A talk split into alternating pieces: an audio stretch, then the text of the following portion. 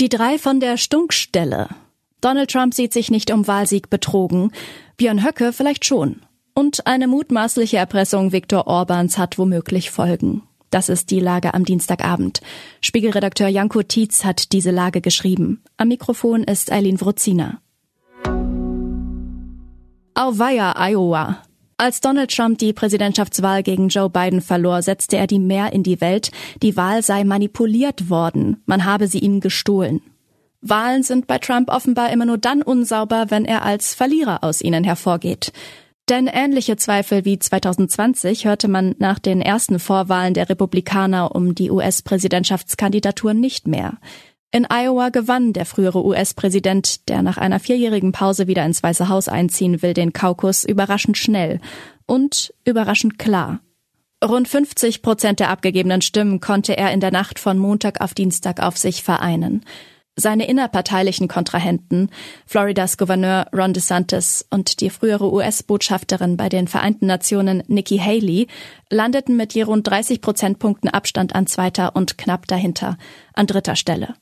In einem Bundesstaat nach dem anderen folgen in den kommenden Wochen und Monaten nun weitere Vorwahlen. Am 5. November steht die Präsidentenwahl an. Iowa hat zwar zahlenmäßig geringe Bedeutung für die Kandidatenkür, doch wer in dem kleinen Bundesstaat im mittleren Westen gut abschneidet, kann mit Rückenwind bei den künftigen Abstimmungen rechnen. Wie grausam wird es für Höcke? Nicht nur in den USA steht in diesem Jahr eine richtungsweisende Wahl an. Auch in Deutschland entscheidet sich im Herbst in drei Bundesländern, wohin die Reise politisch geht. In Brandenburg, Sachsen und Thüringen werden im September neue Landtage gewählt.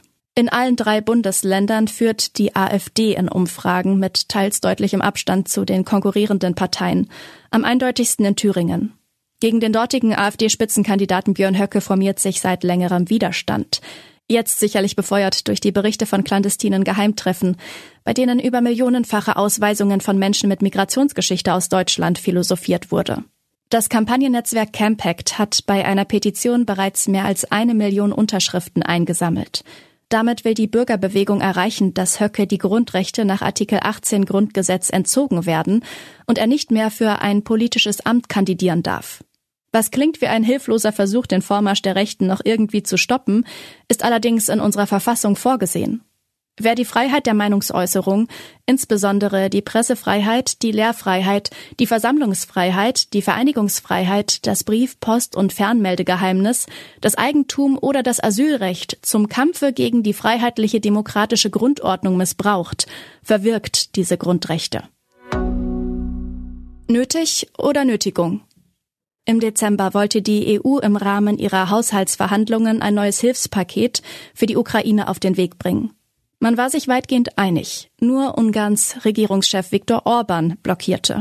Orban machte seine Zustimmung zu weiteren EU-Hilfen für die Ukraine schließlich davon abhängig, dass die EU bis dahin eingefrorene Mittel für sein Land freigibt. Und er machte aus seinem Erpressungsversuch noch nicht mal einen Hehl.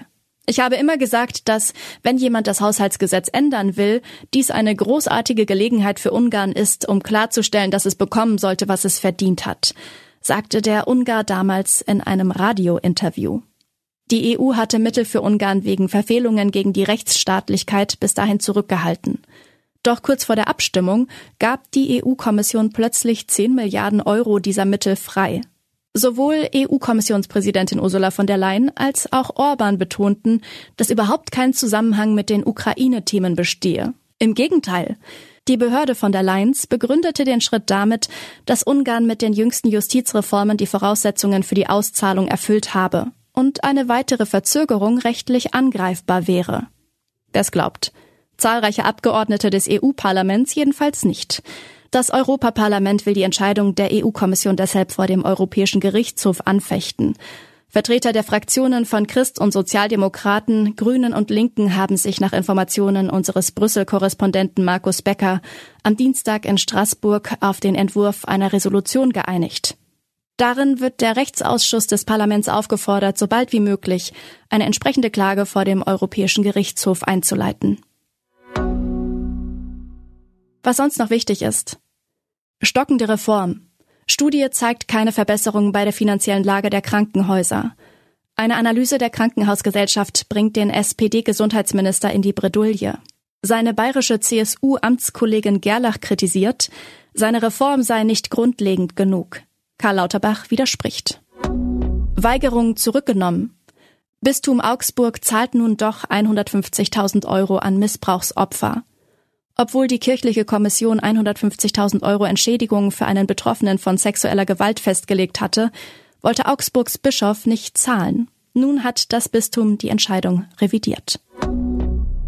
Papenburg in Niedersachsen. Postbote hortet Zehntausende Briefe.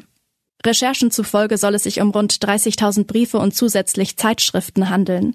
Wie die Ostfriesenzeitung berichtete, soll ein früherer Postbote über Jahre hinweg Sendungen einbehalten haben.